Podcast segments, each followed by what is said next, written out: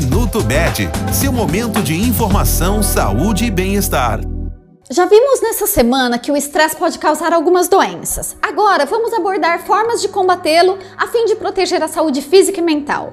São elas: fazer atividade física com frequência, manter uma alimentação equilibrada, ter momentos de descanso, administrar bem o tempo, criar uma atmosfera positiva cercada de pessoas agradáveis, fazer atividades relaxantes e terapêuticas. É muito importante buscar ajuda profissional quando notar que os sintomas persistem ou causam desconforto.